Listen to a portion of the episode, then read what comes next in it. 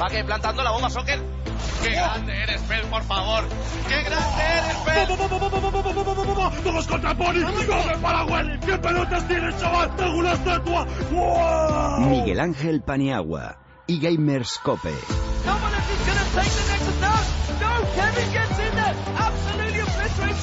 Boy. I do not. He's out of ammo. A knife is out. What's happening? Flusher. He's getting stabbed. He goes. Ricky. He got Flusher. It's going to be a 2v2. No more blood in there, please. Hola amigos, bienvenidos al futuro y el futuro es ahora. Soy Miguel Ángel Paniagua y este es el quinto episodio de eGamers Cope, el show pionero sobre deportes electrónicos en una radio generalista. Os invito a todos a esta grieta azul del invocador para embarcarnos juntos en un viaje que durará aproximadamente 50-55 minutos alrededor del fascinante mundo de los eSports. En los mandos técnicos, dirigiéndolo todo, está hoy don Antonio Bravo. Muy buenas. Y a mi lado, como siempre, está Luis Millán, productor, el alma de este show, la persona que está permanentemente en contacto con vosotros a través de las redes sociales. ¿Qué tal, amigo Luis? Hola, Pani, ¿cómo estás? ¿Qué tal la semana? Muy bien, muy contento. Luego hablaremos, luego daremos las gracias una vez más a la audiencia. Sí, nada, te quería comentar respecto a eso, que ya sabes que siempre se pueden poner en contacto con nosotros a través de las redes sociales. En Twitter somos arroba eGamerscope y en Facebook, facebook.com barra eGamerscope. Y ya recordando redes sociales, la pregunta que lanzábamos la semana pasada, recordamos que hacíamos justo durante esta semana un mes y entonces para que todos pudieran expresar su opinión lanzábamos la pregunta de cuál era la sección de nuestro programa que más le gustaba a nuestros oyentes. Y ni más ni menos que más de 1.100 votos Wow. que hemos tenido en esta encuesta. He de decir que gana por un 70% LOL, aunque también es cierto que el Counter-Strike tiene un 17% y estaba ganando hasta que Ibai cogió y dijo que les dijo a los oyentes que votaran el LOL porque si no Fernando y él estaban en riesgo de, de ser despedidos. El poder de las redes sociales. Sí, ¿no? a, a partir de ahí lo- los votos decantaron la balanza a favor del LOL, pero bueno, esas son las dos secciones que, que más gustan. Oye, ¿y las entrevistas? Las entrevistas la, la que menos, un 6% Bueno, no- solo no de- puedo criticar a solo- la audiencia hoy Solo de sola. personas le gustan las entrevistas. Al final lo que es el juego y lo que es la vidilla, ¿no? Lo que le da esto es lo que más le gusta a los oyentes. Así que, visto lo visto, tendremos que hablar más de, de LoL y de Counter-Strike. Y menos entrevistas. Y menos mejor, ¿no? entrevistas. Muy bien, pues eh, don Antonio, vamos con Windfall.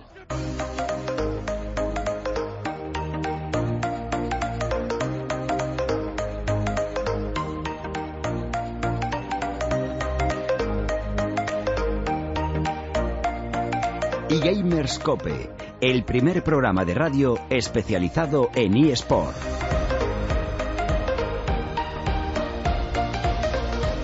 Bueno, hoy no tenemos a Sergio García, que anda ocupado, o tal vez no ha querido enfrentarse a un Pro Astralis como yo, siendo el Pro Virtus.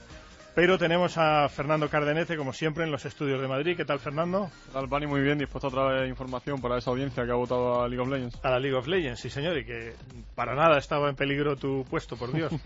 Eh, en Cope Valencia no deja nunca el Mediterráneo a este hombre. Está nuestro buen amigo Xavi Carrión. ¿Qué tal, Xavi? Hola, ¿qué tal? Muy buenas tardes. Yo siempre donde está el Mediterráneo estoy yo ahí. Muy bien. Y para hablarnos de Counter-Strike, que hemos traído hoy al estudio, eh, y le doy las gracias, y debo decir que lo hizo muy bien eh, con los compañeros de Movistar Plus, al canal 29, si no me equivoco. Además, ah, ya les deseamos desde aquí mucho éxito.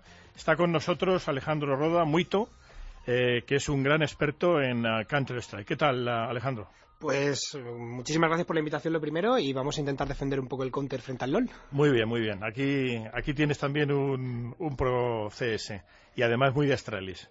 Pues muy bien, presentados los colaboradores, vámonos con ah, Alan Walker.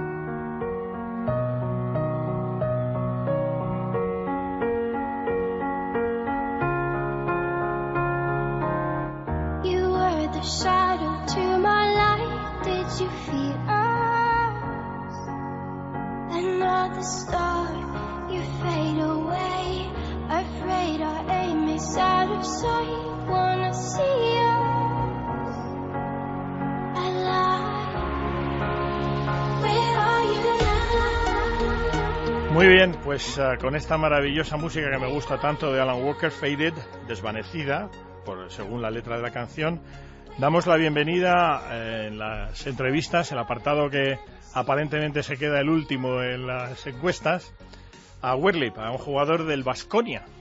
Un gran jugador además, a stop del equipo vasconista y está en los estudios de Cope Victoria. ¿Qué tal, Werlip? Muy buena, pues muy a gusto, la verdad. Encantado de tenerte y además, ah, bueno, eh, sabiendo además que eres de Granada, creo que hay un clan granadino aquí en este programa, porque ya te he dicho- eh, ya habrás oído antes que está ah, Glord, ah, Fernando Cardenete eh, con nosotros, o sea que estás en familia en todos los sentidos. ¿Qué tal Sí, estás? ¿Qué- Eh, muy bien, la verdad. Ahora mismo, de momento, súper feliz con todo. La verdad, vamos primero, así que no tengo queja alguna. Fenomenal. Oye, ¿qué tal la, ya llevas, esta es tu segunda temporada en Vitoria, renovaste. Eh, ¿Qué tal la, la vida por la capital alavesa? Para- sobre todo que- para uno del sur, teniendo en cuenta el tiempo también, ¿no? Que Vitoria no es precisamente Granada. Sí, sí, la verdad es que el tiempo obviamente es mucho peor que, que en el sur, especialmente Granada, pero tengo que decir que desde que he venido el tiempo se ha portado bien. Es decir, esperaba mucho más frío, más lluvia y tal, y este año se ve que es un año bastante caluroso, bueno, comparado con otros años, pero sí, igualmente se echa de menos el sur. Muy bien. Oye, Werlip, eh, he leído, investigando un poco sobre ti para hacerte las preguntas con una cierta coherencia, que perteneces a una familia de muchísimos hermanos. Sois más de un, e- bueno, sois un equipo de fútbol con reservas incluso, ¿no? En, en cuanto a número de hermanos. Eh, creo que sois 12, ¿no? Eh, sí, somos 12 conmigo. 12 contigo. Eh, bueno, la primera pregunta es muy sencilla. Eh, a otros eh, jugadores les he preguntado eh, cómo empezaron, pero en tu caso es cómo empezaste y sobre todo cómo pudiste hacerte con el control del ordenador o con los mandos o con el ratón, eh, siendo tantos que me imagino que al menos un buen número de esos hermanos eh, querrían jugar también. Sí, sí, ¿eh? Pues empezar, empecé eh, jugando como casi cualquiera, yo creo que empieza como hobby. De hecho, empecé por tema de mi familia, mi hermano y mis primos, que también tengo muchos primos, pues todo es una familia muy, muy gamer.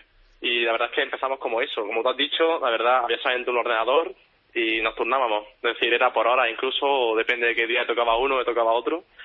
Y bueno, empecé como hobby, la verdad, sobre todo jugando con mis primos, con mi hermano, y como todo poco a poco empieza a mejorar, te empieza a gustar más el juego, juegas mucho, y ya de pasar a ser un hobby te tomas más para algo más competitivo. ¿Y cuándo, cuándo percibiste que, que lo que para ti era un hobby podía ser competitivo? Es decir, eh, hay un momento en que a base de jugar torneos, me imagino, vía, vía Internet, ¿no? Eh, supongo que en Twitch o en alguna de estas plataformas, eh, alguien te dice, oye, eres muy bueno y tienes que venirte con nosotros. Eh, ¿Cómo sucedió ese, esa transición entre un jugador amateur a jugador profesional y del nivel que tú tienes? Además, que no lo he dicho antes, eres top laner del equipo, ¿no? El que va por, por la, digamos, por la calle de arriba. Sí, exacto, soy eh, yo juego en la calle superior. Eso. La verdad es que el traspaso fue un poco raro porque no es como ahora que hay muchas referencias. Es decir, cualquier niño, cualquier persona que juegue, sea niño, adulto o lo que sea, pero tiene como referencia ya jugadores que ya son profesionales, está todo ya muy, digamos, está todo ya muy asentado, hay una base, hay una liga, hay muchísimos espectadores. Hace cuatro años no era así, es decir, yo no, yo jamás pensé, eh, no sé, voy a dedicarme de esto o voy a torneo a ganar dinero o me puedo hacer, ¿sabes? ¿Puedo sacar aquí algo? Claro. No, la verdad es que no. Fue muy de repente, fui a un torneo, en de repente en el torneo en Barcelona, te llaman, oye, nos gusta como jugador y tal, ¿quieres jugar a equipo? Claro, tu primer equipo, tú estás ahí súper ilusionado, porque claro, yo no sabía ni que era jugar en equipo. Claro, claro, Claro, claro. y va, claro, y va a tu primer torneo, juega y tal, pero incluso cuando sale el primer torneo, tampoco tenía la, ese, ese pensamiento de que esto iba a crecer, de que esto iba a ser más. La verdad, fui para allá como sin pensar, ¿sabes? No, en ningún momento pensé esto va a crecer hasta el cabo de bastantes meses que ya empieza a más torneos, empieza a ver que hay mucha más gente, te piden fotos. Claro, te piden fotos, eso ahora mismo me parece algo súper normal. Pero me acuerdo la primera vez, yo me quedé flipando, se dije a mi madre en plan, Dios, me han pedido una foto, ¿sabes? ¿Quién quiere una foto conmigo? Y autógrafos, eh, os piden mucho también, ¿no? Claro, sí, autógrafos, firme de los periféricos. Oye, y um, esto tenías aproximadamente 17 años, más o menos, ¿no? Cuando, cuando sucedió este momento de iluminación en donde pasas al profesionalismo. Siempre tengo que preguntarlo, como, como padre que soy también, eh, en ese momento además me consta que estabas estudiando, preparando incluso la selectividad, y de repente, bueno, pues cuando tú decides dar el paso, digamos, al profesionalismo para poder vivir de esto, en algún momento le tienes que decir a tu familia que, que dejas los estudios. ¿Cómo lo vivieron ellos desde la perspectiva familiar?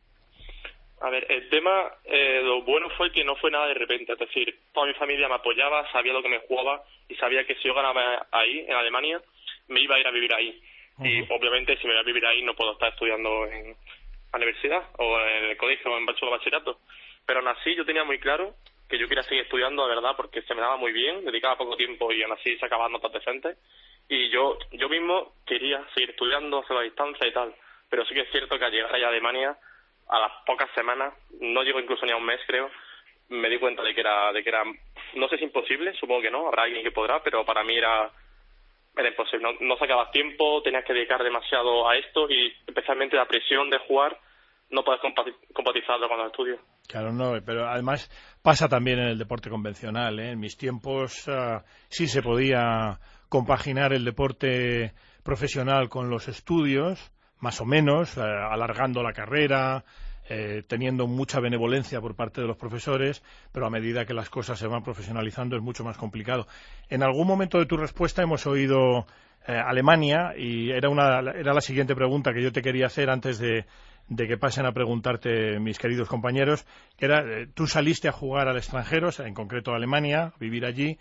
¿Cómo fue esa situación? ¿Cómo fue, cómo experimentaste ese cambio de, del refugio que puede suponer, bueno, pues o tu casa, eh, tu gente, o incluso en España, si, estando lejos de, geográficamente lejos de tu gente, pero no dejar de estar en tu casa, en tu país, a, pasar a Alemania siendo además tan joven. La verdad es que el cambio fue bastante brusco, digamos, porque, eh, como tú has dicho, yo no había estado nunca viviendo fuera de mi casa, tenía 17 años recién cumplido, y claro, eh, fue me fui a vivir a otro país, a vivir con cinco personas, las cuales, vale, conocía mucho, ¿sabes? Había jugado mucho con ellas, había visto algún torneo, pero lo que era o no, nunca habíamos tenido esa convivencia tan larga, digamos, en persona. Y no solamente convivencia, sino que tienes que vivir con ellos, duermes con ellos, los ves todos los días. Y claro, eso para un chaval de 17 años eh, sí que es bastante un cambio bastante brusco. Muy bien, tengo dos ah, preguntas finales y luego ya te paso con mis ah, compañeros. Las dos preguntas se refieren a, tu vida en Basconia y al propio equipo de Basconia, ¿no? Eh, en la Gaming House de Basconia compartes lógicamente con tus ah, compañeros. ¿Qué tal es la Gaming House? Tengo entendido además que, que es de las mejores de la, de la Liga LVP que os cuidan mucho. El hijo de Querejeta, de José Querejeta, el presidente del Vasconia, es el que lleva todo el tema de eSports. Y bueno, cuéntame un poco eh, la experiencia de convivir ahí en la Gaming House en Vitoria con, con los compañeros de Vasconia. La verdad es que la experiencia está siendo bastante, bastante buena, diría, la verdad. Creo que todos cuando venimos a una gaming house, todo el mundo tiene el mismo objetivo en mente, que es ser los mejores, que es mejorar día a día. Y la verdad, todos tenemos, digamos, el mismo pensamiento, entonces eso es lo que nos, une y la verdad es que es muy buen rollo, es una victoria, la verdad es que te pasan bien, puedes hacer, digamos, vida social también fuera con ellos o sin ellos. La verdad es que, bueno, en principio a lo mejor es un poco chocante el hecho de, como ya te he dicho, pues convivir con alguien que a lo mejor alguien no te cae tan bien o a lo mejor te cansas de alguien un poco y tienes que ver sí o sí, pero a mí personalmente me, encanta y estoy aquí me gusta. Y ya en el tema del club y tal, sinceramente yo no jamás hubiera dicho hace un año, no te digo hace cuatro o hace cinco, pero hace un año que en España va a haber un club que nos trate tan bien, con tantas cosas a nuestra disposición. Y la verdad es que en Baconia se está súper a gusto. Oye, ¿y cómo llevas, allá mi última pregunta, luego te paso por, orden cronológico, te voy a pasar primero con tu paisano, que, que, será benévolo contigo, todos van a ser benévolos, pero bueno, entre paisanos os llevaréis muy bien.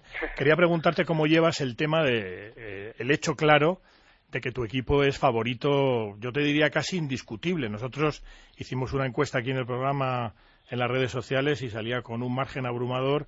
¿Cómo lleváis esa presión de, ser favoritos? La verdad es que no creo que haya demasiada presión, al menos por mi parte. Sinceramente, yo cuando vine aquí a competir, cuando renové, tenía muy claro que todo lo que no fuera a ser favorito sería, sería un fracaso. Y personalmente intento usar esa presión, eh, o esa, ¿sabes? El hecho de que no puedes perder, lo uso como, como cosa buena. Es decir, no dejo que me afecte para lo negativo, sino al contrario. Uso esa presión para jugar más, para estar al 100% en entrenamiento y para mejorar como equipo. Muy bien. Bueno, pues ahí tienes a tu paisano Fernando Cardenete, Glor, que te va a preguntar. ¿Qué tal, Jorge? Fernando. Eh, muchas gracias por venir. Y bueno, lo primero que te quería preguntar es que el otro día se te vio muy cómodo en la serie contra Asus, de hecho te llevaste el MVP con dos partidas muy buenas, y te quería preguntar por tu, por cómo te ves ahora mismo a nivel de forma, porque supongo que eh, ahora mismo eh, va- la LVP va creciendo, pero no es lo mismo que la LCS, has estado en Giants a buen nivel, estuviste incluso en Fnatic. ¿Cómo te ves ahora mismo respecto al que podría ser tu mayor pico de forma a lo largo de tu carrera? Eh, lo primero, buenas, Fernando. Eh, diría que me veo bastante bien, sinceramente, pero ahora mismo la, forma en la que intento plantear, digamos, mi nivel o cómo estoy jugando es bastante relajada. Es decir, no estoy jugando muchísimo, estoy jugando, digamos, poquillo, estoy simplemente intentando que el equipo funcione como equipo, creando pues, buena atmósfera, pero creo que mi nivel ahora mismo simplemente, la verdad, es un buen nivel, creo que ahora mismo estoy a buen nivel, especialmente en España, pero sinceramente creo que estos próximos meses, cuando ya se empiece a jugar, digamos, temas de Challenger Series para subir y tal, es cuando se va a ver el nivel verdadero, porque ahora mismo, digamos, estoy en stand-by, pero tengo pensado estos próximos meses eh, dar a un crecimiento más alto. Ahora te preguntaré por el, por el clasificatorio de la Challenger Series, pero antes eh, sé que es un tema un poco espinoso, pero se ha anunciado que Zingrov se desvincula de Vasconia, lo comentaremos probablemente luego en el programa. Pero quería preguntarte que cómo se ha vivido dentro del club la, baja, porque ha sido una situación un poco convulsa, que si se quedaba, que si no se quedaba, en suspensión, ahora parece que va a tener que estar una semana sin jugar en origen por tema burocrático. ¿Cómo se ha vivido un poco el, el tema de Zingrov en la, en la casa? A ver, obviamente es un tema un poco espinoso, así que digamos que ha habido muchos sentimientos y muchas situaciones, pero en general diría que no ha habido ningún problema, la verdad. Eh, somos un equipo, sabemos que son cosas que pasan, que es un equipo de una liga superior y más siendo de IFS, eh, que era un jugador, pues es lógico que pase. Y diría que no, no ha habido mucho cambio ni mucha controversia por, por esto, la verdad. Simplemente hemos sido un equipo, hemos aguantado y bueno, si se va uno, pues vendrá otro y, y poco más, la verdad. Tampoco estamos dando mucha importancia. Ujú. Y ya entrando en el tema de la Challenger Series, eh, se supone que Asu era como vuestro único gran rival. El otro día le ganasteis con bastante facilidad. Si es cierto que la segunda partida os lo dejaron fácil con ese, con ese draft. Pero, por ejemplo, Pepinero me dijo que le respetaba bastante y que esperaba encontrárselo en la final de Sevilla. Incluso si os lo encontráis o si hay otro equipo, ¿veis a alguien ahora mismo en España capaz de pararos en ese clasificatorio español a la Challenger Series? Eh, personalmente, ahora mismo, a día de hoy, diría que no, pero sí que sé que los equipos, especialmente los equipos españoles, yo pienso que juegan mucho mejor eh, cuando tienen que jugar bien y especialmente cuando juegan en LAN. Eh, diría que, especialmente en España, los jugadores son súper. mm, no me sale exactamente la palabra, pero que sienten mucho, digamos, el juego, entonces se vienen muy arriba y especialmente eso, suele ser bueno. Entonces creo que ahora mismo, a día de hoy, no, pero estoy seguro de que ahí, en Sevilla, si vamos, o en las semifinales, creo que sí que van a dar buen nivel y no será decirte un equipo porque creo que hay tres o cuatro que están muy muy parejos, pero sí que estoy seguro de que van, van a haber equipos que nos van a dar mucha guerra. Vale, pues muchas gracias. Te dejo ya en manos de, de Xavi o de Muito si te quieres preguntar algo. Vamos a dejar al del Mediterráneo que pregunte y luego ya vamos con Muito. Eh, hola Jorge. Mira, yo ya que has estado tú jugando en España y en la, en la LCS, ¿qué diferencias destacarías principales entre jugar en España y, y en Europa?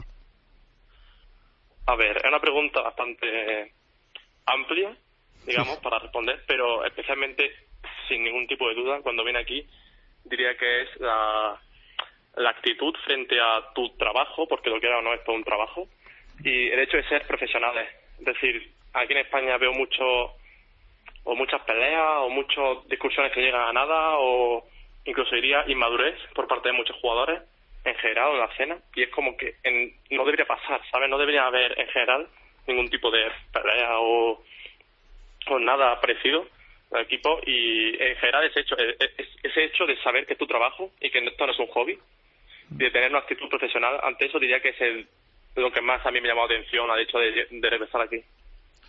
Eh, ¿Tienes eh, objetivo, no sé si a corto o medio plazo, eh, intentar volver a la LCS? No sé si con Vasconia a través del clasificatorio o, o plantearte otras opciones.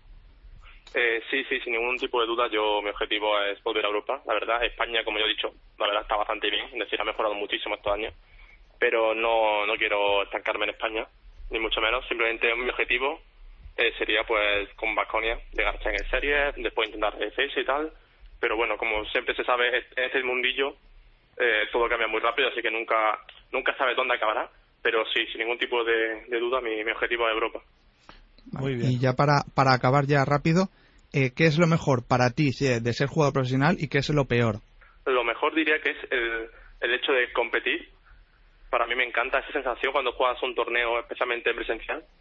Eh, esa sensación para mí vale, vale oro, la verdad. Es una sensación que solamente mm, he tenido cuando compito. Y para mí eso es lo mejor. Y lo peor, probablemente diría el hecho de. mm, Lo, lo dividiría en dos opciones, en dos, dos opciones, no, en dos cosas. Una sería el hecho de no saber nunca qué va a pasar en tu futuro cercano, porque yo no sé si en dos semanas, un mes o en tres meses dónde voy estar o qué va a pasar, o si voy a ganar este torneo y, o no. Y el otro tema, obviamente, el hecho de estar fuera de. siempre lejos de tu ciudad, de tu familia, de tus amigos, pues bueno, es algo que te afecta un poco. Muy bien. Eh, le damos la voz ahora a Muito, que te va a preguntar, a Werley. Hasta ahora, fenomenal, ¿eh? Eh, muy articulado y, y encantado de tenerte. Espero que te lo estés pasando bien. Hombre, el placer es mío.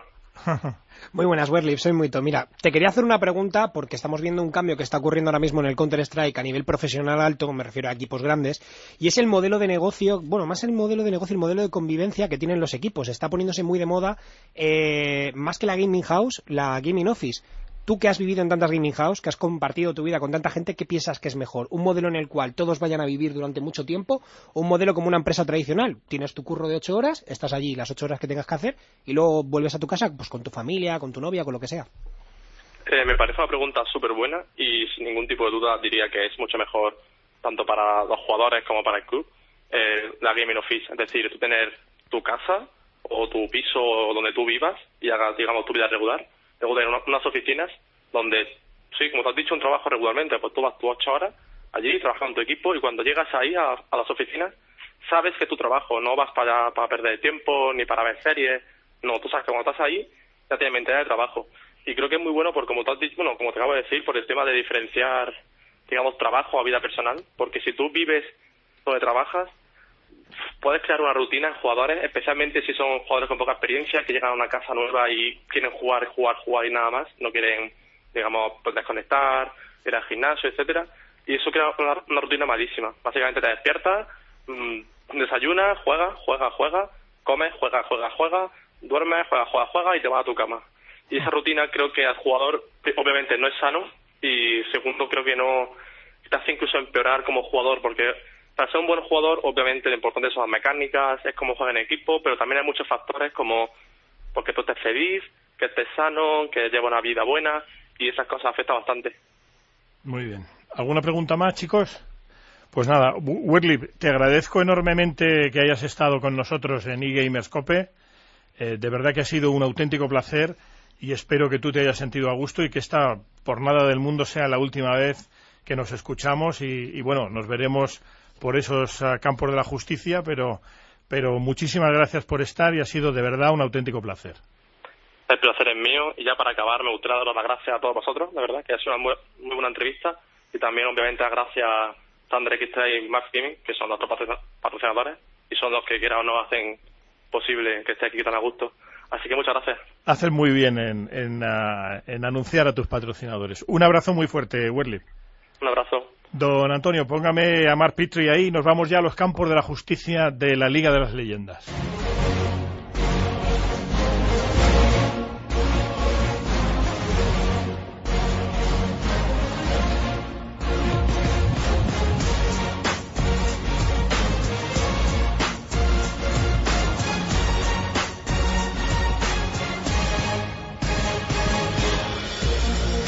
Muy bien, pues ya estamos en la Liga de las Leyendas, aquí con los expertos. Vamos a hablar de los resultados de la Superliga Orange, de la LCS europea.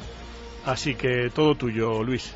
empezar por esta quinta jornada de la Superliga Orange de, de LOL. Empezamos por los resultados del lunes, si le parece a Fernando. Giants 2, G2 0 y Vasconia 2, Rogue Army 0. ¿Qué nos tienes que comentar de estos partidos? Bueno, la primera la verdad es que hubo una sorpresa relativamente porque Giants eh, hizo un nuevo fichaje, Daniele Di Mauro, más conocido como Jizuke, un jugador italiano que la verdad ha revitalizado al equipo con un rendimiento muy muy bueno y que también se aprovechó de la baja de Confusion por parte de G2 Vodafone, al parecer el jugador estaba enfermo y no podía, no podía rendir.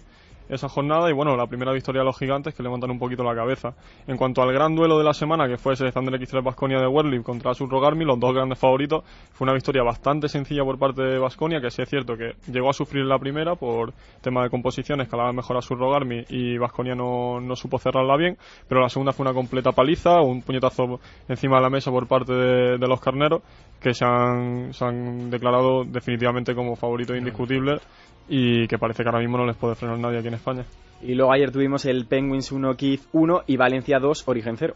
Sí, un reparto de puntos entre dos equipos que sigue bastante apretada la tabla en la mitad de la clasificación. La verdad es que la primera fue bastante sencilla para los pingüinos, eh, una composición también que le facilitaba mucho el trabajo. Ahí Pochipom supongo que reflexionará sobre esa fase de selección de campeones que se lo puso tan fácil a The Penguins y la segunda estuvo más, estuvo más reñida, pero se la llevaron los, los ninjas de X para ponerle el empate.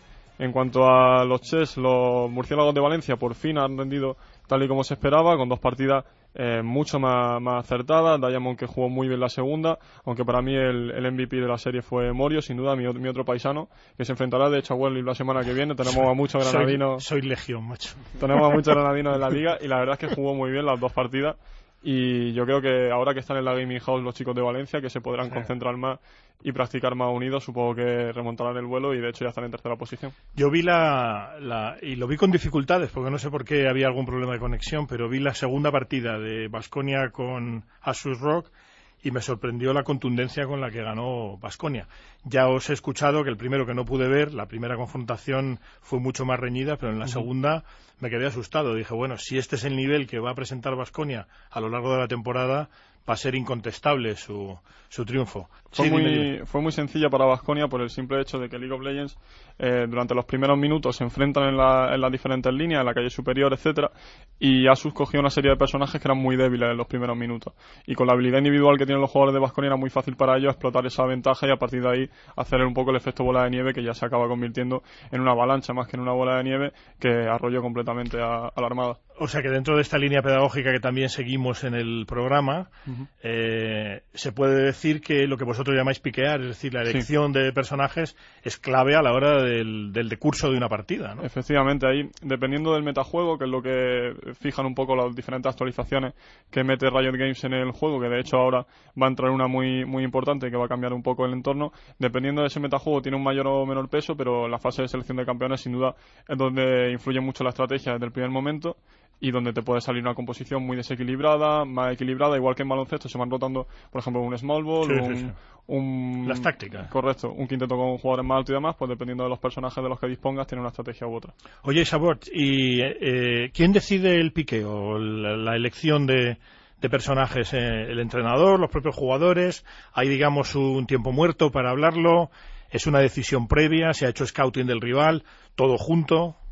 Es, un poco, todo lo que te he dicho sumado. Sí, es un poco todo junto. Se hace un scouting exhaustivo de, cada jugador, de qué pick suele jugar en los entrenamientos, en partidas solo, y en base a eso se hace pues una base. Pero luego, eh, conforme se van eligiendo y se van eh, baneando personajes, es el propio entrenador junto con, los jugadores. Eh, siempre hay algún jugador más líder y, van hablando y tienen unos, no recuerdo el segundo exactamente ahora porque son 30 segundos, tienen que decidir en cada momento cuál eligen. En base a lo que elija el equipo rival, ellos van modificando sus elecciones para contrarrestar eh, las habilidades que tienen eh, el equipo. Hay veces que salen muy mal y lo que ha dicho Fernando, si salen muy mal, pues tienes la partida prácticamente perdida antes siquiera que empezar. Claro, claro.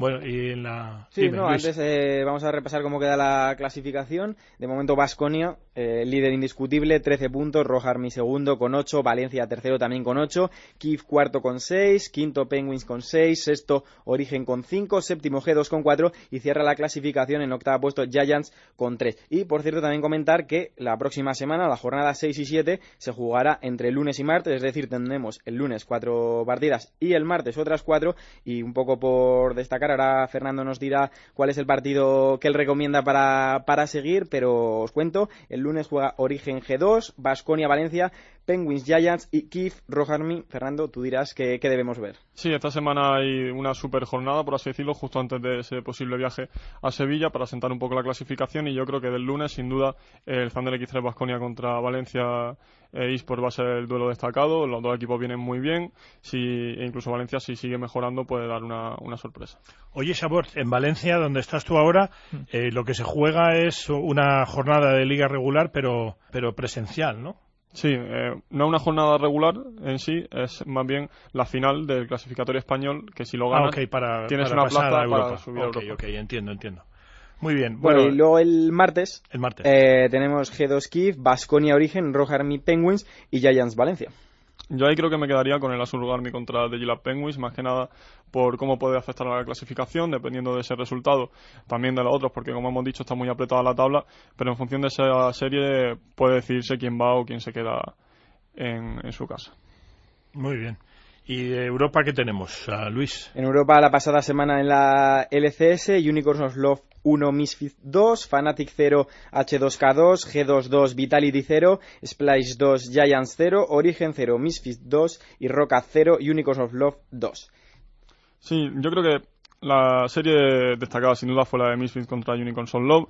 Eh, no se reflejó mucho en la audiencia, estaba bastante floja la LCS europea en ese sentido, pero sí que Misfits dio mucho espectáculo con un juego muy agresivo que luego le faltó cerrar las partidas, como le pasa también a Valencia en la Superliga Orange. Pero bueno, Misfits y Unicorn Soul Love, que son dos de los mejores equipos de Europa, y que Misfits de hecho tendrá una serie muy buena esta semana. El resto de lo que has comentado, bueno, Fnatic que sigue un poco en un bache, eh, unos drafts que comentábamos también muy malos que decantaron también la serie, H2K que llegó fuerte de, de Giants, que lo dijo Lozar, que el entrenador en un vídeo, cometieron fallos muy de novatos que no están acostumbrados a hacer y a ver si esta semana logran remontar un poco el vuelo, que tienen partidos asequibles y poquito más. La verdad, Origen que con los cambios de XP que y demás sí dio una mejor cara, sobre todo en la segunda partida contra Misfits, pero que siguen con muchas dudas, aunque bueno, eh, parece que van a incorporar a Zincroft que se nos había olvidado comentar el tema de rumores y fichaje de la Superliga Orange.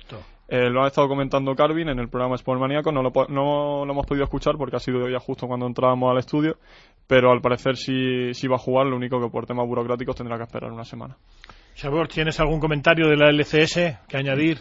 Simplemente que esta semana eh, para las organizaciones españolas, Giants Orígenes, eh, lo ha dicho Fernando, es una de las semanas más importantes eh, que van a tener, porque Giants se enfrenta contra Vitality y contra el propio Origen, y Origen se enfrenta contra Rocket y contra Giants, que son los equipos que están más abajo, con lo cual es una semana que de ganar Giants Origen los dos partidos le van a poner un poco de tranquilidad a esa parte baja que tienen ahora que están sufriendo.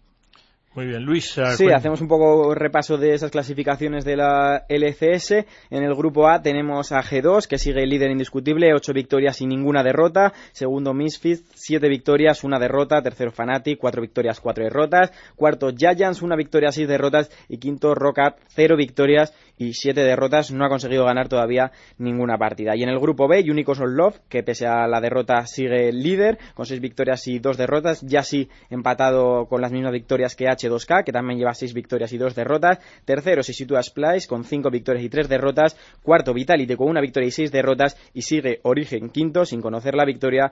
0 victorias, 7 derrotas para el equipo de Speque. Muy bien, pues uh, don Antonio, póngame justo donde se quedó el equipo Virtus Pro, Two Steps from Hell, a dos pasos del infierno.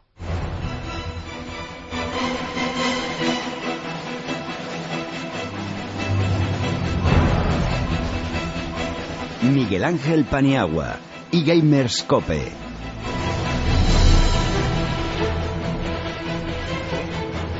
Muy bien, pues vamos ahora al territorio Counter-Strike eh, con Muito. Primero de todo, de nuevo, eh, felicidades a Movistar, felicidades a ti que fuiste muy didáctico y muy pedagógico y eh, la verdad es que se nos hizo muy fácil a los, a los que estamos en modo espectador, como decís en el argot, y luego, pues la alegría personal de que ganaron los míos, porque yo soy muy de Astralis. Tengo un alumno, lo he contado alguna vez, tengo un alumno danés que es un fanático de los eSports y él tiene contactos con Astralis. Posiblemente vamos a tener a Device pronto, cuando esté sano, porque está malito ahora. Y bueno, te invitamos a venir, por supuesto, para que le hagas preguntas, porque Device, a efectos de Counter-Strike, es como una especie de Messi, Cristiano Ronaldo, ¿no? De, Además, de counter. perdón que te corte, pero además en este momento es el momento espléndido para traer Claro. a Device o a cualquier jugador de Astralis. Porque un poco lo que estás comentando, y tú que eres muy fan de ellos, eh, es un equipo de verdad. O sea, y además les escuchas en declaraciones y en ningún momento hay como una figura, como podíamos ver en otros equipos, como puede ser Fnatic, que era Meister el que decía, no, yo soy el bueno y aquí estoy yo. Aquí siempre escuchas, eh, si mis compañeros no hubiese hecho nada, es el grupo, son mis compañeros. Y eso es algo muy bonito de Astralis. Bueno, ha sido muy exitoso, ¿no? Sí. El, el IEM, el, de Katowice, con... eh, ¿Tienes eh, datos de público qué media de asistencia ha habido? De, Pero- pu- de público, no me, te lo digo un poco de cabeza, pero creo que eran 238.000 o algo así que hubo. Y en el, el Spot Arena que hubo allí, fue- lo llenaron entero. O sea, todo, todo se vendió. La Joder, final fenomenal. se Me- llenó entera. Se puede decir, y sin que sirva de precedente, que no se enfaden los de la estadística, que ha tenido más éxito el sector Counter-Strike en Katowice que el LOL, ¿no? Sí, sin duda. Además, Vale. perdón que os corte, pero Sí. yo creo que estamos viendo ahora mismo el renacer de Counter-Strike. En toda la escena europea está tirando muchísimo más el videojuego Counter-Strike que el League of Legends. El League of Legends está ahora mismo en un momento de parón. No crece tanto como estaba creciendo antiguamente y el Counter ha- se ha revalorizado. el Claro, número de claro. espectadores. Y, y luego también desde la perspectiva del neófito, yo creo que es más fácil engancharse a- al Counter-Strike que, a, que al LOL, ¿no? Eh, si vemos y analizamos una partida de Counter-Strike es algo muchísimo más fácil porque realmente estás viendo un marcador como el del fútbol, en medio arriba no hay objetos, no hay una Ujú. compra tan extraña como la del League of Legends. Eh, La única que tienes que saber es qué armas llevan, quiénes están vivos y quién está matando. Eso es lo básico para entender el Counter-Strike. Luego ya si te pones a analizar es más claro, complejo. más complicado. Mm. Eh, desde el punto de vista, de nuevo, de, de espectador, y en este caso también de fan de, Mm. de Astralis, eh, la sensación que me da Astralis es que juegan, eh, teni- teniendo el límite de tiempo como, como tenéis Sí. en el Counter-Strike, es que juegan con un tempo muy pausado, es decir, es como, como un tiki-taka, si quieres, eh, traducido al fútbol, una pausa o un, un estilo, lo que llamamos tempo en baloncesto, ¿no? Que, que muchas veces es decisivo para decantar la partida y tú dices, bueno, a estos tíos se les va a ir el tiempo, ¿no? Y sin embargo, dominan el tempo de la partida muy bien, tienen mucha frialdad, quizá porque son nórdicos, pero esa es un poco la perspectiva que te da como espectador. De hecho, si te fijas, ya no es solo de Astralis eso. Eh, viene de todos los equipos de, de la zona. Más, no, no tienen por qué ser daneses, pero casi todos, quitando los suecos que siempre han jugado mucho con la puntería, intentar eh, hacer un pick, asomar y matar al rival. En este caso no, vemos que son unos IGLs, como puede ser el caso de Glaive, de MSL, de bueno, de, de casi todos los de por allí, de Snap y también de Heroic, son un tipo de juego que se llama el mid-call. Ellos salen con una estrategia preestablecida y una vez que obtienen toda la información de lo que ha ocurrido en la partida, a partir de ahí empiezan a crear una estrategia. Hay en ciertos mapas que no, porque Astralis, por ejemplo, cuando lo vemos jugar en Overpass, cuando ataca siempre va la bomba de B, es, es matemático, lo que pasa que lo hacen tan bien que aunque lo sepas, te, lo, te, te meten la ronda. sí. sí, sí, no hay otra opción. O sea, sabes que van a B y te van a meter la ronda en B, no hay más. Y eso es una cosa muy bonita de ver al juego danés. Yo creo que este 2017 va a estar muy predominado por ese tipo de, de juego, el, el danés. O sea, tenemos Reyes en el norte otra vez. Muy bien. Antes de que nos cuentes un poco el decurso, cómo ha ido la, la competición, eh, tenemos que hablar lógicamente de Virtus Pro, porque eran los héroes locales, aparte de los héroes de Sergio y creo que de los tuyos, mucho Sí, también. sí. Pero bueno, ha habido debacle, ¿no? Y supongo que habrá habido, pues primero, decepción del público polaco y luego que nos expliques desde tu perspectiva eh, de conocer, de, de gran conocedor de- del juego y de la estrategia, qué es lo que le ha pasado a Virtus Pro para no ser profeta en su tierra. El problema que ha tenido Virtus Pro yo creo que ha sido un poco la presión que tenía de, Katowice. Venía de ganar una Dreamhack y tenía que, tenía que demostrarlo. Y yo creo que ha habido un problema. El BO1. El formato que ha tenido de grupos está ahí en Katowice es también la que ha tenido la Elite Major y la que ha tenido la eh, Dreamhack Las Vegas, pero le salió muy bien a Virtus Pro esos BO1s porque no había equipos especialistas en BO1. Me refiero, Face es un equipo especialista en BO1. Te van a jugar un mapa y te van a jugar, van a entrar desde el principio hasta el final a ganarte. Virtus Pro es más un equipo de BO3. Es un equipo que, aun perdiendo un mapa, tienen ese ese carisma, ese aguante para incluso darle la vuelta a una partida que está prácticamente perdida. Eso es Virtus. Y eso es un poco lo que le ha pecado a Virtus. De hecho, vimos unas declaraciones de Taz por Twitter eh, cabreado un poco con la organización de, de IEN Katowice por hacer un BO1 en el cual ellos habían salido completamente pues, Perjudicados, claro. Les has visto. Fuera en fase de grupos, una decepción en general por parte del- del- de todo el colectivo polaco, porque nadie se lo creía, y sobre todo, hay que tener en cuenta que también en ese grupo salió dignificado SK, que son del 2016 de lo mejorcito que hemos visto. Claro. Eh, Xavi, tú que eres también, bueno, tú eres experto en todo, ¿no? Incluyendo en el mar, pero cuéntame un poco tu perspectiva de este gran torneo que hemos vivido en Katowice de CSGO. El, el torneo tuvo dos partes muy diferenciadas. Fase grupos, que fue sorpresa total. O sea, Astralis y Face ganaron en el grupo A, que podía ser más normal. Pero el grupo B fue una auténtica locura. Eh, los daneses de Heroic, que partían como una cenicienta de grupos, acabaron primeros. Como habéis dicho, SK, Virtus Pro, sobre todo, cayendo. Por eso Sergio no está aquí. eh. Sergio no ha venido por eso, no, no por otra cosa, vamos. Eso, Y no me iba a meter con él, ¿eh? La verdad. no, no, pero tenerlo totalmente claro. Y, y luego, a partir de la fase de grupo, ya se vio algo mucho más normal. Eh, los equipos, eh, no sé si vamos a hablar un poco de cómo ha ido el transcurso entero, pero Sí, ahora nos cuenta un poco muy tú y vais eh, vosotros lo vamos comentando. Pues, desarrollando. pues va a ser para eso, sorpresa en fase de grupos y lo esperado en la fase de, de playoffs, por así decirlo. Muy bien, muy tú. Cuéntanos un poco, lo habéis vivido, lo hemos vivido además, siguiéndoos a vosotros también y cuéntanos un poco cómo ha ido el decurso de, de la competición. Pues un poco lo que estaba comentando el compañero. O sea, el BO1 fue una lotería completamente. Hubo equipos que eh, todo el mundo sabíamos o creíamos o intuíamos simplemente ya por las estadísticas que estaban prácticamente clasificados para esa fase de cuartos, para las semifinales y la final, y de repente nos encontramos con un Heroic, primeros de grupo, en el grupo B, que nadie se lo esperaba, ganando a Virtus Pro en un nuque, y gracias a esa carambola, Virtus Pro se quedaba fuera de lo que viene a ser la Katowice, y Heroic pasaba directamente a semifinales, que eso le da muchísimas alas a ese equipo porque si lo analizamos un poco, Heroic es un equipo que ha salido de la nada, prácticamente. Realmente Moody, es, Moody y Snappy creo que son los que más tiempo llevan jugando al counter, a lo mejor me equivoco. Eh, y salieron un poco de la nada con un balde que es un jugador de FPL, no sé si sabéis lo que es, es un torneo de Faceit que pues juegan jugadores que no son todavía pros, pros, pros. Estaba de FPL y subió hace poco a FPL y, y- y fue una auténtica sorpresa porque encima luego lo que estaba comentando, el sábado tuvieron, tuvieron un día entero para no demostrar mapas porque si tú ves el map pool real de Heroic, no, lo que juega son muy pocos mapas. O sea, si realmente hubiese habido un BO3, Heroic yo creo que estaría fuera de la final y por el de las semifinales, perdón. Y por el otro lado en el grupo A eh, nos llevamos la sorpresa de Optic que recibió un 0-5 con las buenas sensaciones que ha dado siempre la gente de Miswell. Nos encontramos que a lo mejor el cambio de Stanislaw, bueno, Stanis, más que cambio, Stanislaw se fue para Liquid eh, y llegó Jico, que es un reemplazo que no es natural. Estás cambiando un IGL por un jugador que normalmente no tiene. No se le conoce en la escena norteamericana por ser un jugador habilidoso con la cabeza, sino muy habilidoso matando, pero no tiene muy buenas decisiones. Y yo creo que eso fueron las sorpresas, porque luego Fnatic y NIP sabemos que no vienen de buen momento. Fnatic con el- la vuelta atrás a ese 2015, con ese roster te- tan de ensueño, nos ha demostrado que ahora mismo el meta del Counter-Strike no es jugar de estándar e intentar dar una bala. Tienes que tener algo entre medias que sepa contrarrestar lo que te está haciendo el enemigo. NIP que viene de no ganar absolutamente nada, solo ganó la IM de Oakland y yo creo que fue un espejismo de ese NIP que vivimos en 2014 mucha gente y que deseamos que vuelvan porque yo era muy fan de ese NIP, a mí me gustaban muchísimo y Face que Face que ha demostrado que son un gran equipo que Muy vienen, bueno. y que vienen a quedarse. No, no, y además... Y un apunte. Y han jugado en- Eh, eh, perdona, Shabur, han ah, dime. jugado en equipo, eh, también, también. Eh, dime, Xavi. No, un apunte de Face es el cambio de Nico al equipo le ha venido eh, espectacular. O sea, el cambio ha sido radical, incluso quedando primero de grupo delante de Astralis. Y hablábamos de Astralis, de un equipo que sabe controlar el tempo. eh, se permitió el lujo de, en la fase de grupo relajarse un poco y quedó segundo eh, en esa fase de grupos. Por eso, simplemente por relajación, porque controlan tanto, tanto, tanto eh, su nivel de juego que pueden bajar un poco el nivel en grupos y luego pegarte el hachazo cuando llega el momento. Yo también, eh, otra de las cosas por la que yo creo que Astralis no llegó a hacer eso fue por el caché contra Immortals. Todo el mundo Mm. sabemos que Astralis no juega caché.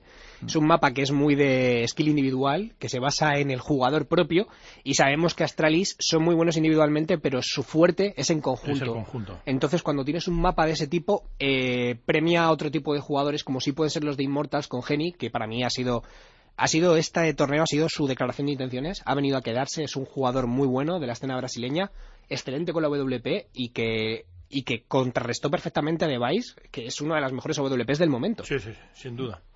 Muy bien, pues ¿qué, qué tenemos en el panorama de Counter-Strike en el futuro, así en el futuro inmediato?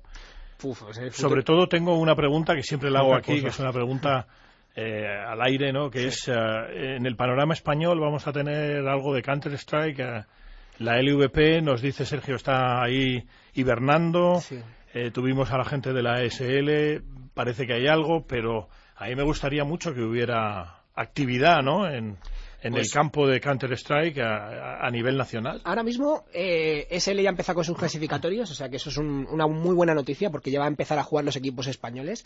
Game acaba de anunciar, creo que ayer, eh, un Mm. price pool de 20 200.000 o 20.000. No, 20.000, 20.000, 20.000. perdón, perdón, se me ha ido Sí. la castaña. Con tanto cero ya hay veces que no me pongo nervioso con Ojalá, tanto cero. ojalá fueran 200.000 en España. O sea que ya vemos que Game está también apostando y yo creo que la LVP no lo va a dejar tardar mucho. Marchar, claro. Muy bien.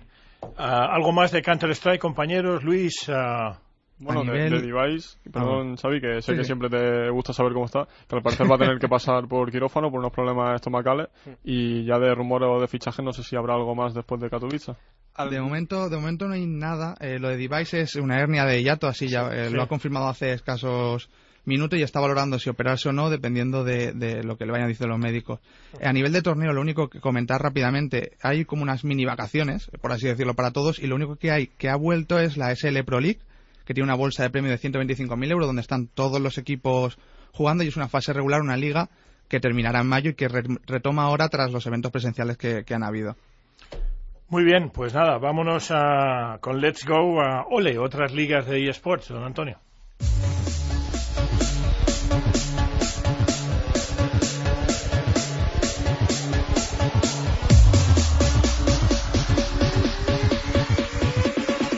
eGamers Cope, tu programa sobre eSport en Cope.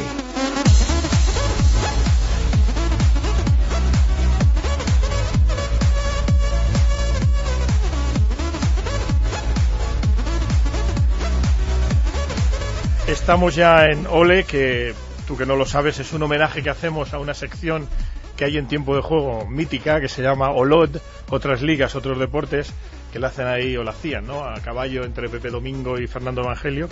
Y estamos en otras ligas de eSport, vamos con otro de los grandes juegos, del- de los juegos que son esqueleto de los eSports, esqueleto fundamental, columna vertebral, que es COD, Call of Duty. Eh, don Luis, díganos resultados, clasificación. Sí, un poco de la LVP, la jornada 4, Kid 3, Movistar Riders 2, Giant 3, Vasconia 1, Monkeys 3, Team MRN 0 y PAM 0, Heretics 3. La clasificación queda con Heretics y Giants con 12 puntos, en primer y en segundo puesto, tercero Monkeys con 9, cuarto Team MRN con 6, quinto PAM con 3, sexto Vasconia con 3, séptimo Kid con 3 y octavo Movistar Riders con 0. Hoy miércoles tenemos dos partidos, Movistar Riders Team MRN y Vasconia Heretics y para mañana jueves Kid Pan y Monkeys Giants. Sí, yo creo que sin duda el partido destacado es el de Basconia. Y bueno, ya también Giants, que va empatado con Heretics y se enfrentan la semana que viene. Así que yo creo que va a estar toda la escena de COD pendiente de los resultados de estos equipos para ver el, el gran partido de la escena española. Muy bien. ¿Alguna, ¿Algún comentario más de COD, compañeros? Porque si no, nos vamos a hablar con un protagonista que tenía yo muchas ganas, además de, de tenerle. Se llama Álvaro González, Álvaro 845. Es fundador de un equipo que se llama el Team Queso, eh, que está muy bien el nombre además. Y eh, pivota todo alrededor de un juego que, que debo decir que se lo ha bajado mi sobrina, que es el Clash Royale que está muy bien y que luego lo comentaremos, pero antes dejadme que presente a Álvaro 845, eh, licenciado en Derecho y con grado también en Business Management, por lo que he podido averiguar. ¿Qué tal Álvaro? ¿Cómo estás? Hola, muy buenas. Pues eh, muy bien, muy bien, estoy muy bien. Muchas gracias por invitarme. Nada, y muchas gracias a ti por estar. Para nosotros es un placer que la gente que estáis en este mundo de los eSports os acerquéis a este primer eh, programa pionero ¿no? en los deportes electrónicos en una radio generalista. Intentamos abrirnos camino, estamos teniendo eh, muy buen feedback, muy, la gente de eSports se está portando muy bien con nosotros, pero también queremos dedicarle el espacio que se merecen a estos juegos que, que en el caso de Clash Royale pues ah, están abriéndose camino y lo primero que te tengo que preguntar, bueno, primero tengo que decir, eh, es una manera de hablar, pero también de preguntarte, Clash Royale, a diferencia de los juegos que estamos definiendo como LOL o como Counter-Strike o como Call of Duty, es un juego que eh, se realiza desde el móvil, ¿verdad?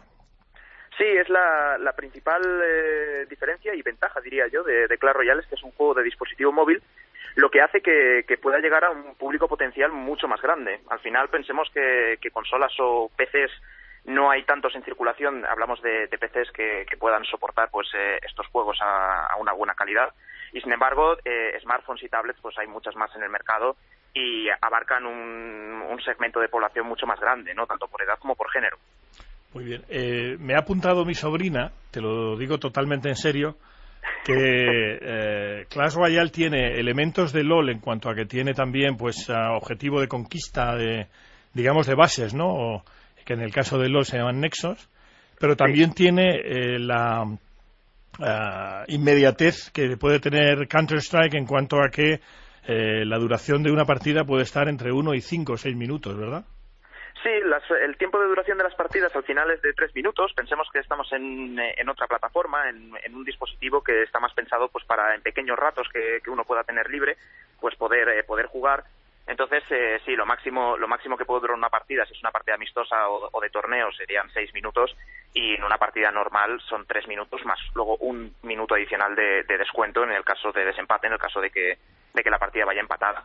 Es un juego pues que es muy casual y sí, es, no- es muy simple, es muy sencillo porque al final eh, tiene que entrar todo en la pantalla de un teléfono móvil, entonces es, es muy sencillo tirar tres torres y va soltando tropas y es muy intuitivo, ¿no? Que yo creo que es lo que lo que le ha hecho crecer eh, crecer tan rápido. Lo desarrolló la compañía Supercell, que si no me equivoco, por lo menos el nombre del CEO de la compañía es fi- finés, finlandés, y tengo entendido que se la han vendido al gigante chino que está en todas partes, porque el otro día analizando además eh, el modelo de negocio de la NBA en el Instituto de Empresa donde yo soy profesor, eh, apareció también Tencent, el gigante chino, porque ha llegado a un acuerdo con la NBA para desarrollar allí, vamos, para, para proyectar partidos a través de todas las plataformas habidas y por haber.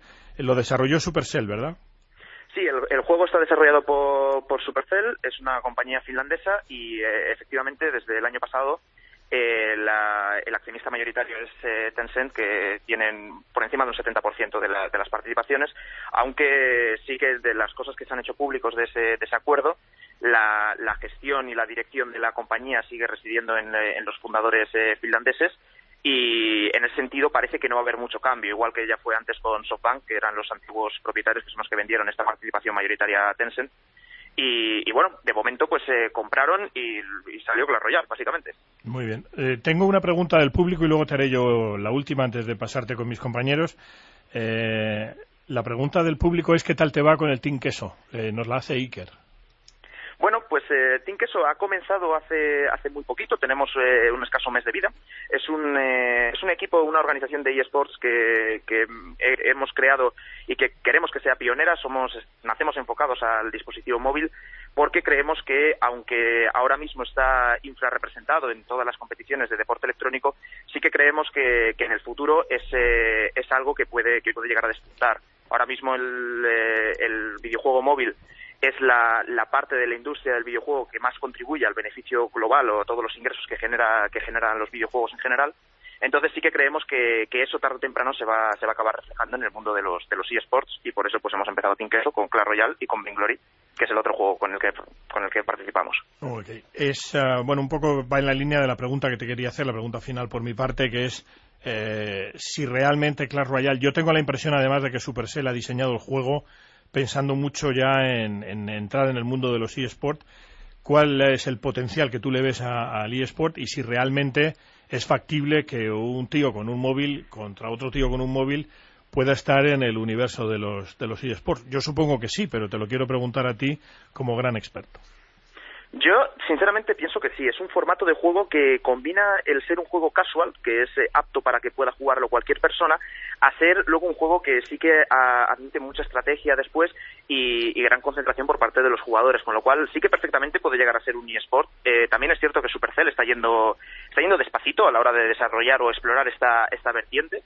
Y, y bueno, pues yo sí que tengo la confianza de que el juego está pensado para, o está pensado para poder eh, eventualmente ser, ser también eSport y creo que va, que va a ser el camino que va a tomar el juego en, en este año 2017. Pero bueno, esto como, como siempre, conjeturas y suposiciones. Muy bien, bueno, yo te deseo por mi parte mucha suerte, luego te despediré. Te dejo ahora en manos de Glor, de Fernando Cardenete, de Xavi Carrión Saborts, de Muito, Alejandro Roda y de mi compañero Luis Millán que te van a preguntar. Perfecto. Bueno, Álvaro, muchas gracias por venir. Eh, yo te quería preguntar porque a la hora de fichar a jugadores, por ejemplo, de LoL y demás, que es un juego quizá un poco más de nicho en comparación a uno de móvil, por lo que han comentado de que todo el mundo tiene un smartphone y todo el mundo puede jugar, ¿cómo hacéis el, proceso de captación? Eh, ¿Hay alguna, alguna serie de torneos en los que os fijéis a ver si salen potenciales estrellas o cómo lo, cómo lo hacéis? Bueno, nosotros en particular en, en Queso eh, contamos con, eh, yo cuando salió el juego fundé un, fundé un clan que luego se ha ido, se ha ido extendiendo y actualmente somos 13, 13 clanes, entonces tenemos un grupo de, de canteras de la, con un sistema interno de, de competición en el que podemos detectar talento y esa digamos sería una, una vertiente de, de encontrar nuevos eh, nuevos jugadores que puedan nutrir eh, Team Queso. Y luego pues eh, sí que hay grandes competiciones. Eh, la SWC eh, ha organizado varios torneos en, en París y parece que están contentos y van a y van a repetir. En Estados Unidos YouTube Gaming sponsorizó un torneo un torneo gigantesco llamado Kings Cup en, a finales de 2016 y esto pues hombre para un juego que, que tiene menos de un bueno ha cumplido eh, esta semana un año un año de vida eh, pues ya haber movido en, en, sus primeros nueve meses, me parece que unos price pool totales de 150 mil dólares, un juego de dispositivo móvil que tienes que entrar en una nueva plataforma y demás, eh, todavía está desarrollándose. Está, está comenzando. Son cifras que, por supuesto, no se pueden comparar con, con League of Legends, Counter o, o cualquiera de, de, los, de los eSports eh, tradicionales, digamos. Pero, pero sí que tiene desarrollo. Ahora, el problema, que como está comenzando, pues todavía no hay una estructura montada y los contratos con los jugadores más que ser eh, en los términos en los que estamos viendo en, en, otros en otros juegos como League of Legends por ejemplo que ponías de que ponías de ejemplo no son tan formales sino que van más en la búsqueda de un proyecto de, de ver quién se va a apostar por desarrollar primero la, la rama de eSport de Clash Royale y luego ya entiendo que la segunda fase será ya pues ya temas más eh, más monetarios que son los que los que se están viendo en, en otros en otros juegos. Muy bien. Xavi tu turno. Eh, hola Álvaro qué tal Mira, eh, yo quería preguntarte si Supercell eh, apoya a los eSports de, de, este, de este tipo de torneos o si en cambio se mantiene al margen tipo Valve. Pues eh, esta es una buena pregunta y es casi la, pregunta del millón porque sí que se está viendo que Clash Royale lo que tiene es un apoyo de la comunidad y de los fans muy grande que la gente quiere que se haga que se hagan cosas cuantas más mejor y sin embargo sí que se está viendo cómo Supercell quiere quiere caminar más despacio y, y, y parece eh, pareciera que no que no presta apoyo. Lo cierto es que, que sí que hasta donde yo sé con algunas competiciones y algunos grandes eventos, hablábamos antes de la SWC de París, pues sí que sé que la organización de la SWC estaba en contacto con Supercell, se, se transmiten feedback y todavía yo creo que están en una fase, eh, por parte de Supercell, del publisher, están todavía en una fase de, de desarrollo, de ver cómo van a desarrollar esta, vertical de, de negocio de, lo, de los eSports. Y todavía no está muy claro cuál va a ser el papel de, de Supercell, el papel de los organizadores de eventos, el papel de las organizaciones de eSport, pero es algo que yo, yo sí que confío en que se vaya, que se vaya descubriendo a lo largo de este año 2017. Muy bien, Alejandro, tu turno. Eh, buenas, Álvaro. Te quería hacer una pregunta un poquito más diferente a la que han tenido mis compañeros y es más hacia el terreno de... Tú ya has tenido tu proyecto con YouTube, que es un poco lo que viene a ser casual de los videojuegos, no, no es un entorno profesional, por así decirlo, y ahora mismo te has embarcado en una, en una aventura con tu Team Queso, eh, de venir de una escena pues en YouTube casual a profesionalizarte y ahora mismo estás haciendo lo mismo en un juego que se está eh, de se está pasando de casual a profesional. Tus sensaciones, ¿qué esperas de, de, de esto? ¿Es volver a empezar de nuevo para ti o qué, qué proyección tienes con esto? Bueno, la parte más complicada del proyecto es eh, precisamente el ser capaz de, de, que hacer que esos seguidores casual de, del juego muestren interés por la parte más competitiva de, del juego, ¿no? En este caso Clash Royale, que es que es el que está empezando y, y, bueno, eh, de momento, el, eh, como digo, tenemos solo un mes de recorrido, pero el feedback que puedo dar es muy positivo. La gente sí que sí que le gusta, sí que le apasiona algunas competiciones con carácter amateur que se, han, que se han organizado y que yo he hecho directos eh, en el canal y las he retransmitido. He llegado a tener picos de audiencia que no había tenido nunca con, eh, con ningún otro contenido más casual, con lo cual sí que creo que a la, que a la gente le gusta y, y, bueno, pues de ahí también es un poco la estrategia que, hemos seguido nosotros con Team Queso, de buscar un nombre que sea un poco más informal, ¿no? Porque esto de Team Queso pues parece así a priori que nos suena como muy, muy potente en cuanto a, a ser profesional, pero bueno, eso, eso simplemente es el nombre precisamente para poder atraer esos fans más casuals pero luego, pues por supuesto, todo esto hay que revestirlo de la profesionalidad que merece y vamos, ahí no hay, no hay ningún secreto, ya tenemos donde mirar en todas las organizaciones de, de eSports más tradicionales que las llamo yo, aunque bueno, que tampoco son, son tan tradicionales porque llevan muy poco tiempo. muy bien, Luis, tu turno. No, yo simplemente le quería preguntar a Álvaro, antes comentaba ese, esa capacidad que tenía el juego de ser más intuitivo, de ser más sencillo quizás a la hora de estar en un dispositivo móvil y yo quería saber también esa parte que, que tiene de, de, negativo a la hora de la competitividad, si limita en, en algún aspecto. No. En el, eh, las partidas de, de Clash Royale competitivas que, hemos visto hasta ahora son partidas muy ajustadas en las que hay muchas emociones. Cualquiera que juegue a, que juega al juego sabe que, hay momentos en los que tienes ganas de, tirar tu, tu teléfono por los aires, no lo haces porque dices, "No, que- que es muy caro, que luego hay que reponerlo. Pero es un juego que sí que, que sí que despierta ciertas pasiones, ¿no? Y todo en un periodo de tiempo muy limitado, que son tres minutos por partida.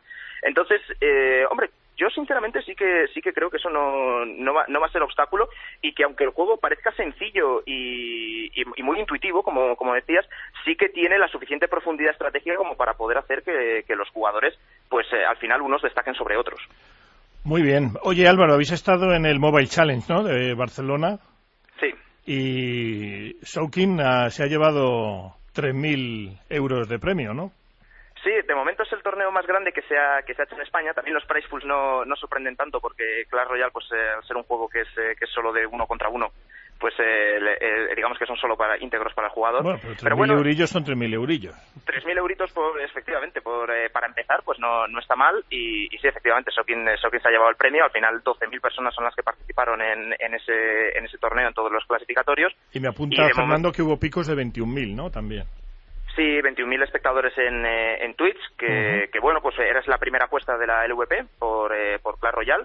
Y, y la verdad es que, bueno, pues eh, yo estoy muy, estoy muy contento, tanto por Shokin y por, eh, por llevarse el trofeo como por la, la Liga de Videojuegos Profesional, que sí que, que sí que ha visto que, que bueno, que hay potencial en, eh, en, esta, en esta nueva vertical del dispositivo móvil y a ver si se animan a, a hacer más cositas. Oye, y una última pregunta que se me ocurre, eh, a efectos de Team Queso. Soukin, cuando se lleva los 3.000, eh, ¿se los lleva él o hacéis como en ciclismo que va un pool de equipo y luego repartís entre lo que es el Team Queso?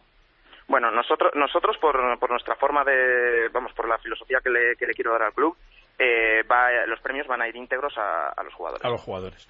Muy bien, Álvaro, pues un placer.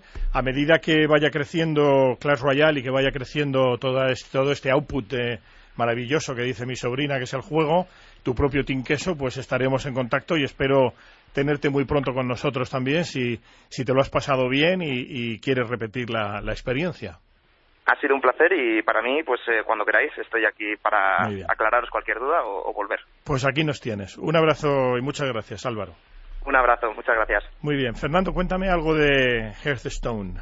Bueno, la verdad es que no he visto mucha actualidad estos días, que me perdonen los fans del juego de cartas si se me escapa algo, pero sí he visto que eh, en China Blizzard ha, baneado 16 cuentas por amañar partidas, que puede que al público un poco más generalista le suene raro que aquí también se amañen partidas, pero ocurre. De hecho, hay una organización que es la eSport Integrity eh, eh, Coalition, creo que se llama, que pretende evitar todo este tema. Collusion. Co- Collusion. Colusión, para evitar la colusión, para evitar el, el cártel, digamos. y que pretende evitar todo este tipo de amaños de partida más, que estoy seguro que los que hayan seguido StarCraft pues lo conocerán de primera mano.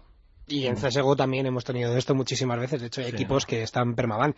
Lo de Hearthstone no me extraña porque ha pasado siempre en la empresa de Blizzard que ha habido este tipo de cosas con los chinos. Pasó ya en World of Warcraft, pasó en StarCraft y ya pasó en Hearthstone.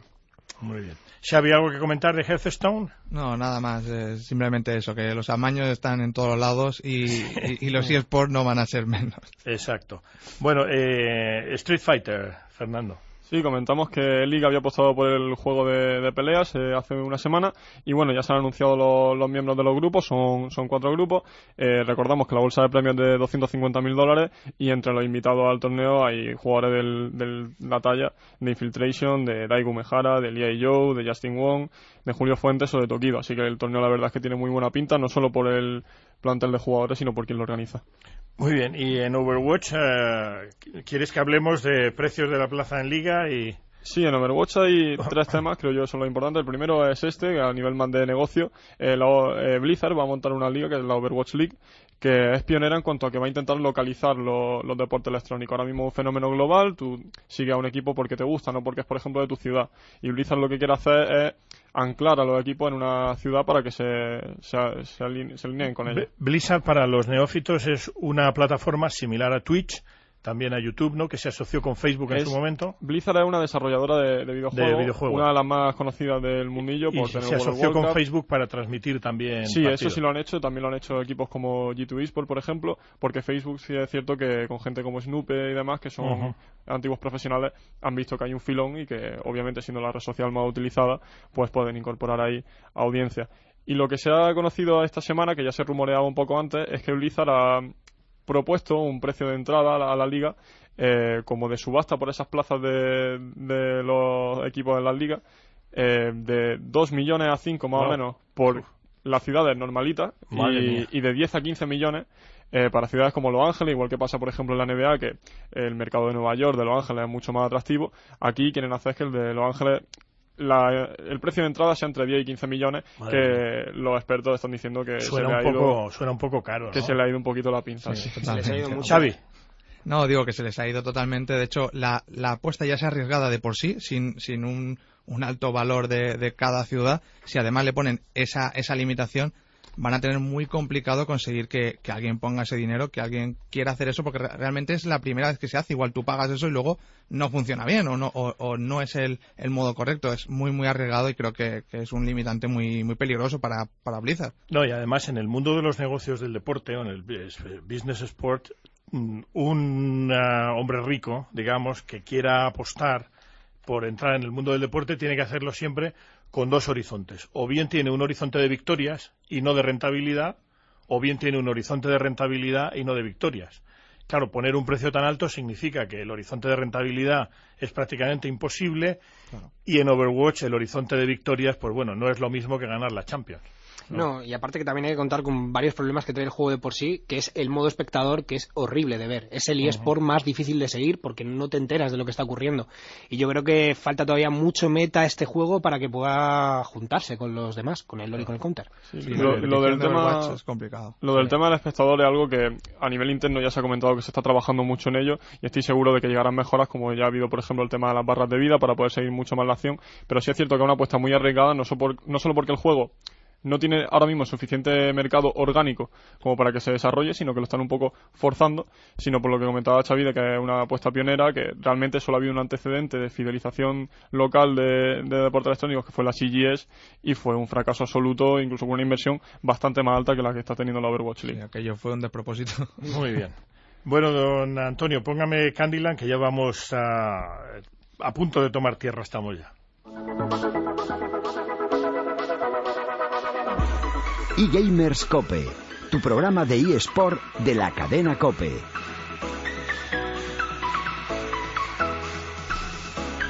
Muy bien, Luis, pues ya prácticamente estamos en descenso, eh, camino de aterrizar.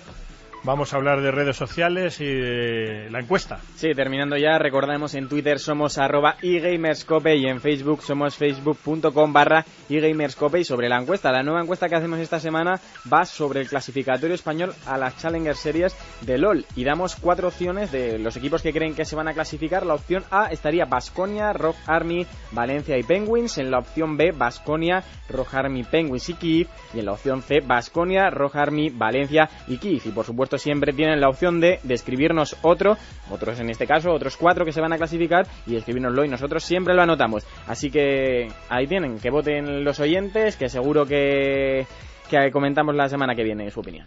Muy bien, pues muchas gracias, Luis. Así llegamos al final de este quinto programa de eGamers en la cadena COPE. Eh, os damos las gracias por escucharnos y esperamos veros nuevamente a bordo de esta nave que nos transporta a través del apasionante mundo de los eSports cada siete días, de parte de todo el equipo del programa, con Luis Millán, con Got, con Glord, con Shabort, hoy con Muito y que nos habla Grampa. Eh, os deseamos una feliz semana y mientras tanto no dejéis de jugar y sobre todo no dejéis de soñar porque el futuro es vuestro y el futuro es ahora. Disponga usted de los micrófonos, don Antonio.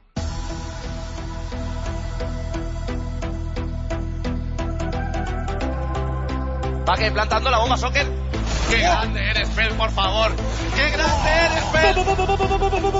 ¡No los contrapones! ¡No me para Welly! ¿Qué pelotas tienes, chaval? ¡Tengo una estatua! ¡Wow! Miguel Ángel Paniagua, eGamers Cope. Someone else is going to take the next down. No, Kevin gets in there. Absolutely obliterated.